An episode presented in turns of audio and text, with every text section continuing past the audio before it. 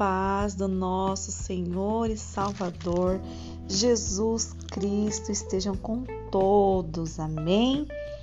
Estou agora gravando mais um podcast aqui, né?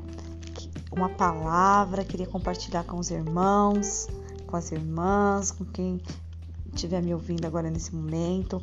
Esta palavra que está no capítulo 2 do livro de Joel, do profeta Joel, no capítulo 2, versículo 12, versículo 13 e versículo 14, que diz assim: Ainda assim, agora mesmo, diz o Senhor, convertei-vos a mim de todo o vosso coração, e isso com jejuns, com choro e com pranto e rasgai o vosso coração, e não as vossas vestes, e convertei-vos ao Senhor vosso Deus, porque Ele é misericordioso, Ele é compassivo e tardio em irar-se, e grande em beneficência, e se arrepende do mal.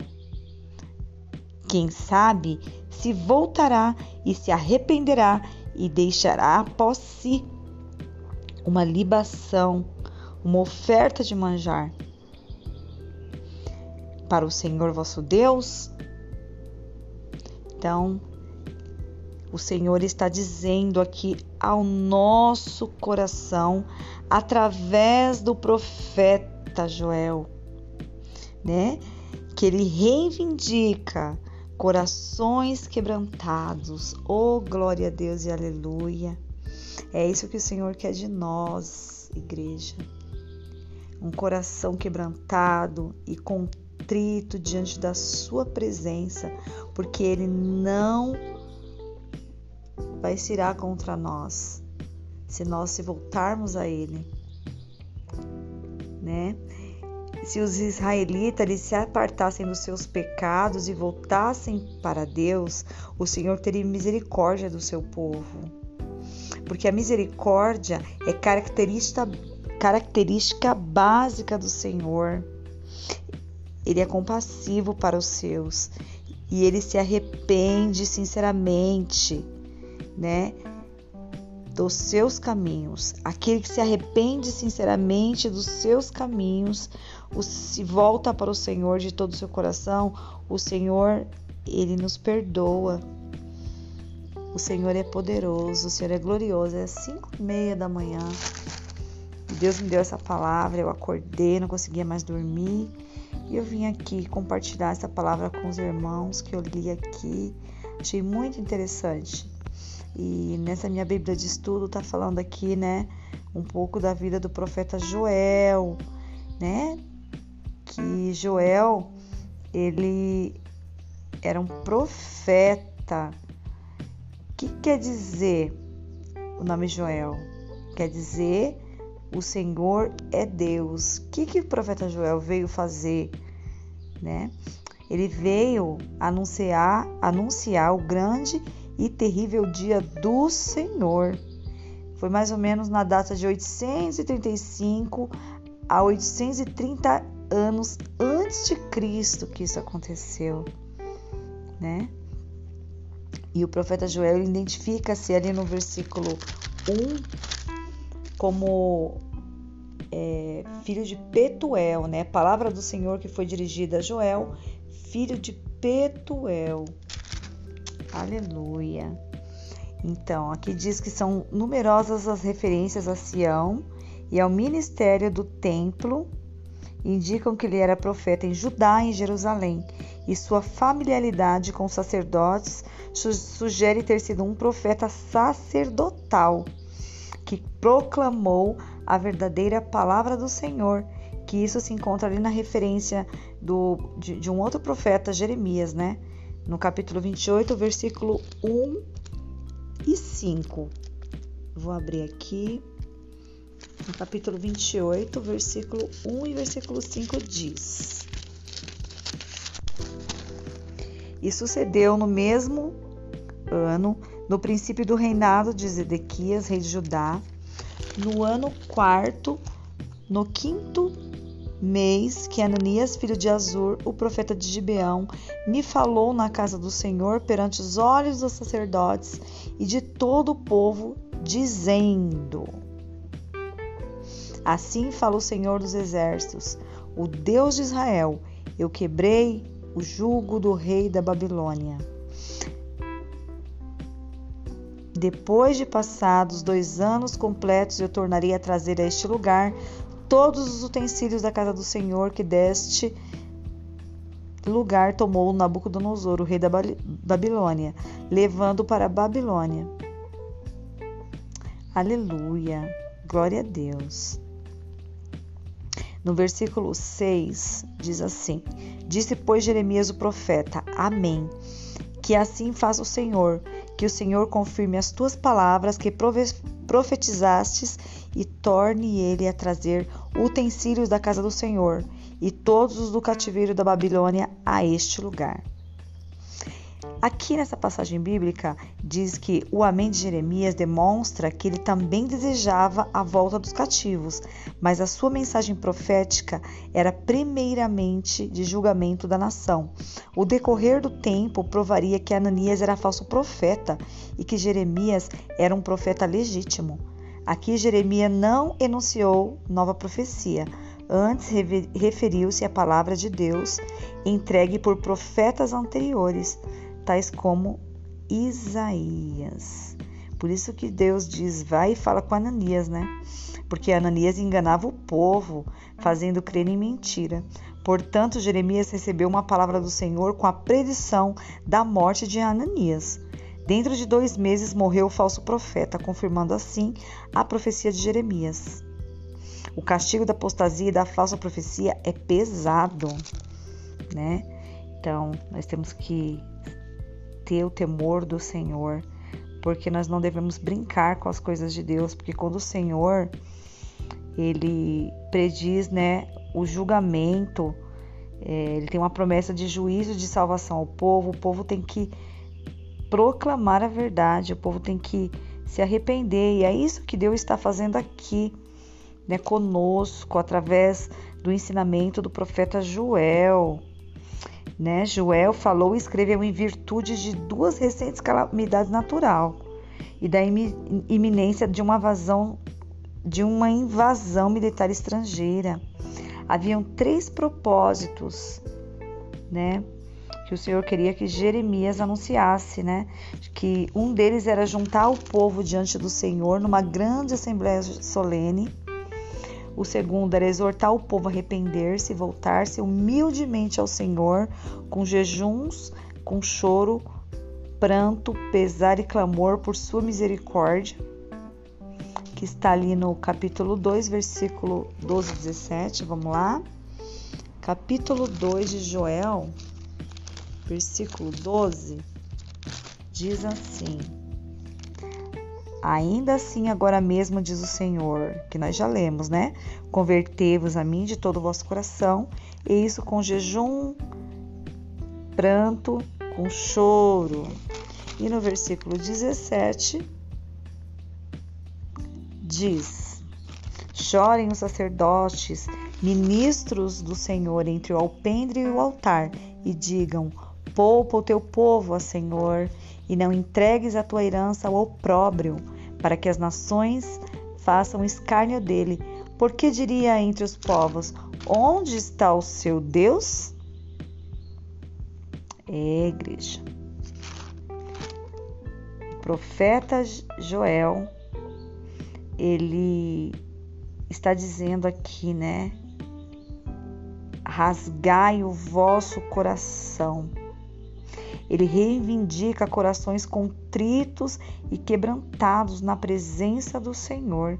Porque se os israelitas se apartassem de seus pecados e voltassem para Deus, Deus teria misericórdia do seu povo, porque é uma característica básica de Deus, ele se mostrar misericordioso e compassivo para com os seus, para com aqueles que se arrependem sinceramente dos seus maus caminhos.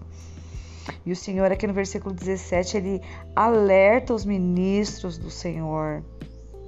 Porque quando nós vemos um sofrimento e a devastação entre o povo, nós devemos dar o exemplo de tristeza e se voltar a Deus, né? Intercedendo por o povo, com o nosso coração partido, choro e oração intensa.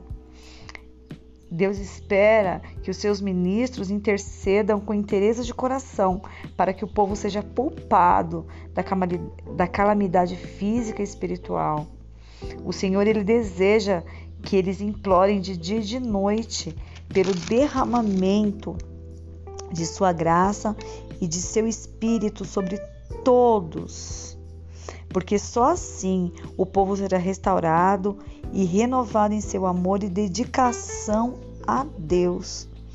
Como diz aqui, né, no versículo 18 do capítulo 2 de Joel, sobre a promessa de fartura, né, que diz assim: Então o Senhor terá zelo da sua terra e se compadecerá do seu povo. E no versículo 29 diz: E também sobre os servos e as servas. Naqueles dias derramarei o meu espírito.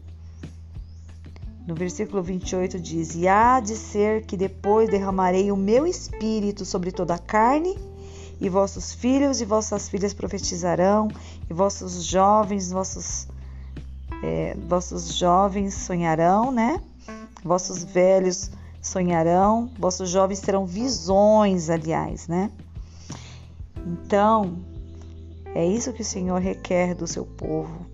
Quando o povo se humilha diante dele, busca sua face em oração, aparta-se dos seus caminhos ímpios, Deus ouve do céu, revoga o seu juízo, renova a terra, derrama-lhe as bênçãos, atende as orações né, dos corações arrependidos e humilhados.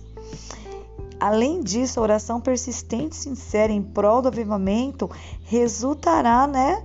É o que nós vemos aqui sobre a promessa da efusão do Espírito, sobre o derramamento do Espírito sobre o povo.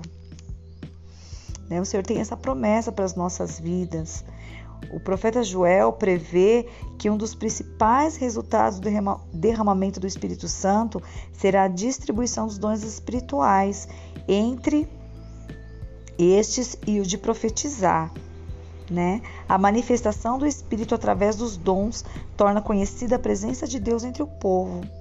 O apóstolo Paulo declarou que se a igreja profetiza, o incrédulo será compelido a declarar que Deus está verdadeiramente entre nós, né? Então, aqui, né, no versículo 2, capítulo 17, diz assim: Chorem os sacerdotes, ministro do Senhor, entre o alpendre e o altar, né? Poupa o teu povo e não entregues a tua herança ao opróbrio para que as nações se façam escárnio dele. Porque diriam entre os povos: Onde está o teu Deus? Então, quando nós voltamos ao Senhor com o nosso coração contrito, nosso coração arrependido, com o nosso coração é, é quebrantado na presença dele, ele faz grandes coisas. Ele alegra o nosso coração ele promete o derramamento do Espírito Santo. Aqui no versículo 25 do capítulo 2, Deus diz: Restituir-vos-ei os anos que foram consumidos pelo gafanhoto, pela locusta e o pulgão e a oruga, o meu grande exército que enviei contra vós. E comereis fartamente, e ficareis satisfeitos, e louvarei o nome do Senhor, vosso Deus, que procedeu para convosco maravilhosamente, e o meu povo não será mais envergonhado, e vós sabereis que eu sou Senhor no meio de Israel, e que eu, Senhor, vosso Deus, sou eu e ninguém mais. Eu que faço todas as coisas. Meu povo não será envergonhado para sempre. Oh, aleluia, glória a Deus. É isso que o Senhor vai fazer nas nossas vidas. Glória a Deus, aleluia. É esta uma profecia perpétua para todos aqueles que aceitarem a Jesus como Senhor, pois todos os crentes podem e devem receber a plenitude do Espírito Santo. No livro de Atos, capítulo 2, se confirma essa promessa, igreja. Vamos lá no livro de Atos, capítulo 2, versículo 14 ao 21. Estou terminando a mensagem para nossa meditação. Capítulo 2, versículo 14 ao 21. Que, é, que fala sobre o discurso de Pedro. Pedro, porém, pondo-se em pé com os onze, levantou a voz e disse-lhes: Varões judeus e todos os que habitais em Jerusalém, seja-vos isto notório, e escutai as minhas palavras. Estes homens não serão embriagados como vós pensais, sendo esta a terceira hora do dia. Mas isto é o que foi dito pelo profeta Joel. No versículo 17 aqui do livro de Atos, capítulo 2, diz: E nos últimos dias, olha a confirmação, acontecerá, diz Deus, que do meu espírito derramarei sobre toda a carne, e os vossos filhos e as vossas filhas profetizarão.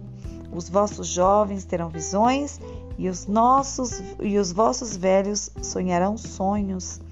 E também do meu espírito derramarei sobre os meus servos e minhas servas, e naqueles dias profetizarão. E farei aparecer prodígios em cima do céu e embaixo na terra: sangue, fogo e vapor de fumaça. Glória a Deus.